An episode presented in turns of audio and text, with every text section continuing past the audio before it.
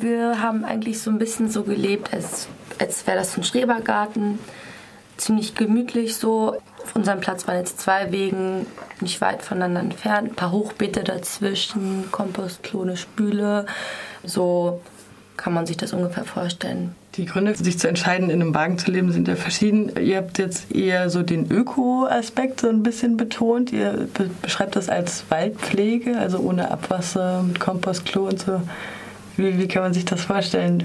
Safewood. Der Wald wächst, also es ist ja streng genommen Gras. Also Bambus wächst sehr schnell nach. Und dadurch, dass wir da viel von dem Zeug abschneiden, verbauen und verbrennen, passiert einfach vor Ort direkt eine Waldpflege. Kommen wir vielleicht mal zu dem rechtlichen Aspekt. Ihr wurde es ja angezeigt wegen ungenehmigtem Wohnen. Die Anzeige, das wissen wir gar nicht genau, woher die kam. Das ist halt anonym geblieben, bis jetzt auch. Und das werden wir wahrscheinlich auch nie erfahren, von wo das kam. Aber aufgrund dessen kam dann halt das Landratsamt und musste halt reagieren. Sonst wissen wir halt nicht, was passiert wäre. Vielleicht wäre nie was passiert. Dann sind sie gekommen und dann kam auch die Frist. Vier Wochen bis zur Räumung und zum Rückbau. Komplett zur ja, Rückbauung, bis es wieder eine komplett nur landschaftliche Nutzungsfläche ist. Es geht jetzt um den Flächennutzungsplan. Genau. Das gilt als landwirtschaftliche Fläche, ergo darf Mensch nicht drauf wohnen. Ist das so? Ja, also an sich darf da rechtlich wohl gar nicht wirklich was drauf sein, außer was der landwirtschaftlichen Nutzung dient, soweit ich das weiß. Streng genommen dürfen dort auch keine Liegestühle im, in einer Gartenlaube platziert werden. Ich weiß nicht mal, wie es mit einer Gartenlaube ist. Eine Gartenlaube darf man auf Privatgelände im Garten bauen auf landwirtschaftlicher Fläche braucht man eigentlich für alles Baugenehmigungen. Das heißt, die Regeln werden sehr viel strenger, sobald man sich außerhalb des Wohngebiets oder des Mischgebiets aufhält. Macht einerseits Sinn und macht es uns andererseits schwieriger, im Wald zu leben. Was habt ihr jetzt für Alternativen, wenn ihr da auszieht? Ziemlich wenige. Also ich glaube, die Hälfte will echt irgendwie auswandern. Ähm, anderen bemühen sich um Stellplätze auch in der Region noch. Wobei das auch eigentlich, also heute erst hat wieder jemand eine Absage bekommen und kann deswegen auch hier nicht teilnehmen, weil wir uns jetzt wirklich innerhalb von fünf Tagen halt irgendwie um ganz viele Dinge kümmern müssen. Und natürlich muss man dann ja auch irgendwie wieder ein Übereinkommen mit Privatpersonen finden. Das möchte ich auch noch dazu sagen. Also es ist ein privater Wald und wir sind da auch komplett im Einverständnis des Besitzers, haben wir dort gehaust, sage ich mal. Das hatte den Vorteil auch für ihn, dass es keine Eindringlinge in den Wald gibt, die halt irgendwie dort Blödsinn machen, keine Ahnung. Es war sozusagen gegenseitigen Vorteil, dass wir dort sind und tatsächlich auch so kaschiert, dass es gar keine sichtbaren Wohnflächen gibt. Es ist die Möglichkeit, dort herumzuspazieren, aber in den Teil zum Beispiel auch gar nicht hereinzuspazieren wo sich natürlich die Frage auftut, wie kam es zu dieser Anzeige? Was, was können Menschen dann stören daran, wenn irgendwo hinter einem Baum jemand ist? Ihr habt ja gesagt, dass viele Leute, die da in dem Dorf wohnen, auch nicht mal von eurer Existenz wussten mhm. bis vor kurzem. Wie ist denn die Wahrnehmung? Mit ein paar Leuten aus dem Dorf hatten wir auf jeden Fall Gespräche und da war eher eigentlich ein sehr positives Feedback.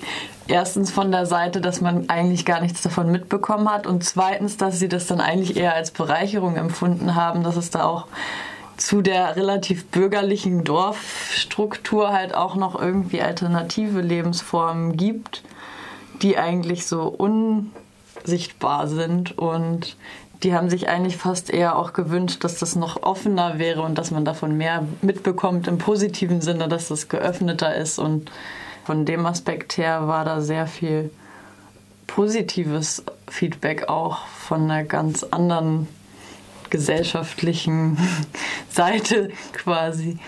Du sprichst auch was an, äh, was ja nicht dem Wohnen dient, sondern äh, ihr habt den Platz als Veranstaltungsort genutzt. Wird das weiterhin möglich sein? Schon schwierig, aber wenn wir jetzt tatsächlich alles so zurückbauen, dass das nicht als Wohnort gesehen werden kann, dann wird da vielleicht einiges möglich sein. Das hängt jetzt im Moment noch von dem Besitzer ab. Also der der Schlachtplan, sage ich jetzt mal, sieht im Moment so aus, erstmal Gras über die Sache wachsen zu lassen und nächstes Jahr gibt es da vielleicht Veranstaltungen.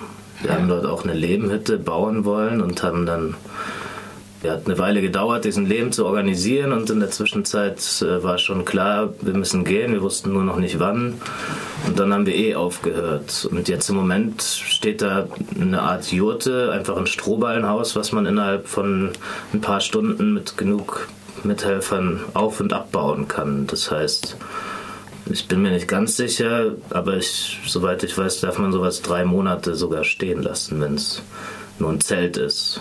Ohne dass es als Wohnen in Anführungsstrichen mhm. Ja, das Stichwort Wohnen ist immer der Knackpunkt. Mhm.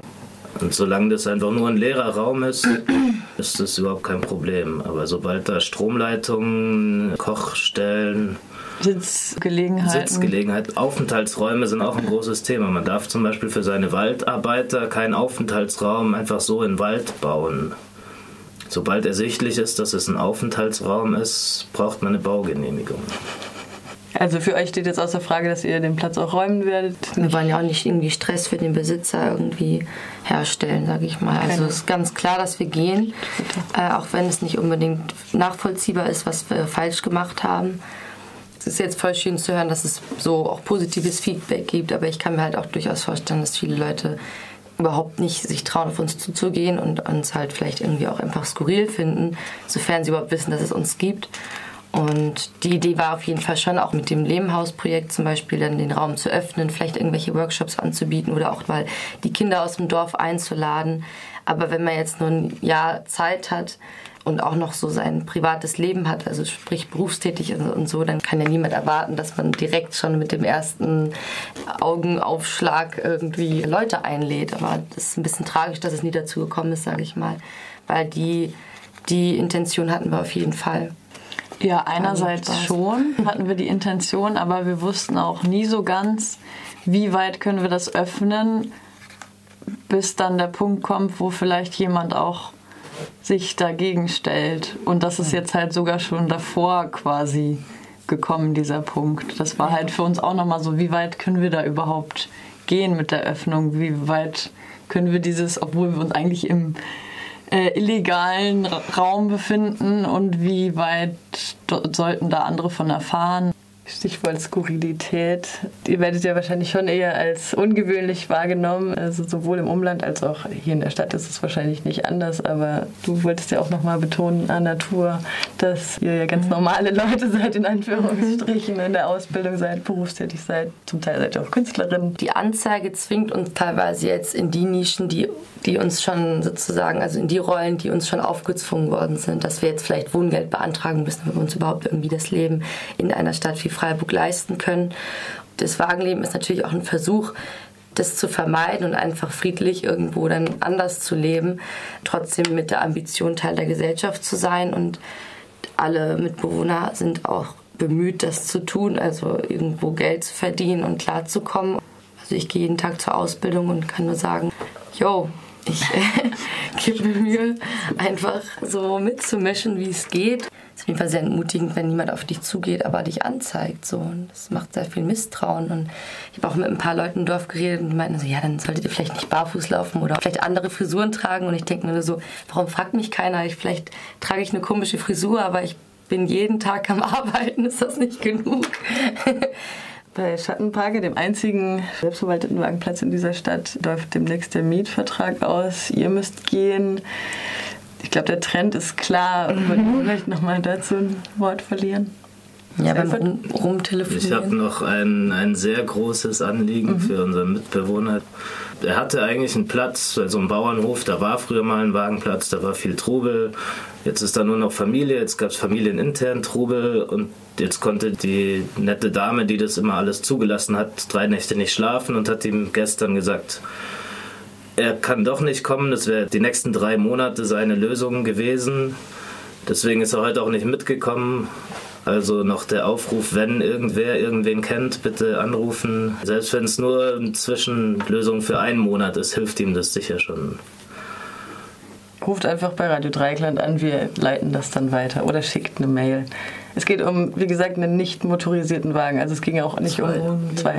Also es ging auch nicht um irgendwie Ölverpestung oder so. Genau, das alles ist auch nicht. Das also ich bin der Einzige, der dort einen motorisierten Wagen hat und mich hatten die auf dem Satellitenfoto nicht drauf. Ich muss jetzt offiziell nur meine Couch und meinen Wohnzimmertisch wegräumen. und noch eine, noch eine Sache zum Rechtlichen auf einer landwirtschaftlichen Fläche, wenn die brach liegt, ist es in Ordnung, dort komplett ohne Vertrag per Handschlag anderen Menschen zu ermöglichen, sich selbst zu versorgen. Das ist jetzt quasi mein aktueller Stand. Das heißt, mein Platz bleibt da einfach so, wie er ist. Die Couch und der Wohnzimmertisch sind weg und, und die Tabplanen sind weg. Und sonst verändert sich gar nichts. Also, aber ich will dort auch nicht mehr sein, weil da sonst keiner mehr ist. Also das ist halt jetzt so gerade der Konflikt. Das heißt, äh, wir wollen halt schauen, dass die Lehmhütte vielleicht irgendwann mal Lehm bekommt nächstes Jahr und zur Lehmhütte wird, aber da versuchen wir halt einen legalen Weg zu finden. Also Wenn jemand Bock auf eine illegale Lehmhütte hat, meldet euch einfach hier. es kann immer sein, dass es zu Stress naja, kommt, ihr müsst immer ready sein. Dass Im Moment ist es ja noch eine legale, jurtenartige Strohballenhütte, solange man sie nach drei Monaten wieder abbaut. Habt ihr vielleicht noch ein Schlusswort? Hat Spaß gebracht trotzdem. Ja, sich nicht entmutigen lassen. Aber ja, klar, es ist irgendwie total seltsam. So, klar versuchen wir jetzt irgendwie so positiv zu denken, weil was bringt uns das jetzt die ganze Zeit zu weinen so? Also ich habe auch schon geweint, ne, ist klar. Irgendwie tragisch mit anzusehen, weil das halt eben auch nicht das einzige Beispiel ist. Und wir machen weiter, oder? Mhm. Ja. ja, die Frage ist halt, komme ich wieder, wenn ich mhm. meine Zeit in Zukunft im Winter wollte ich sowieso immer in Portugal bleiben und ich werde es nächstes Jahr natürlich wieder versuchen, im Sommer hier zu bleiben. Ich habe hier meine Familienwurzeln. Das heißt, ich komme wieder und mache Ärger. Das ist ganz einfach.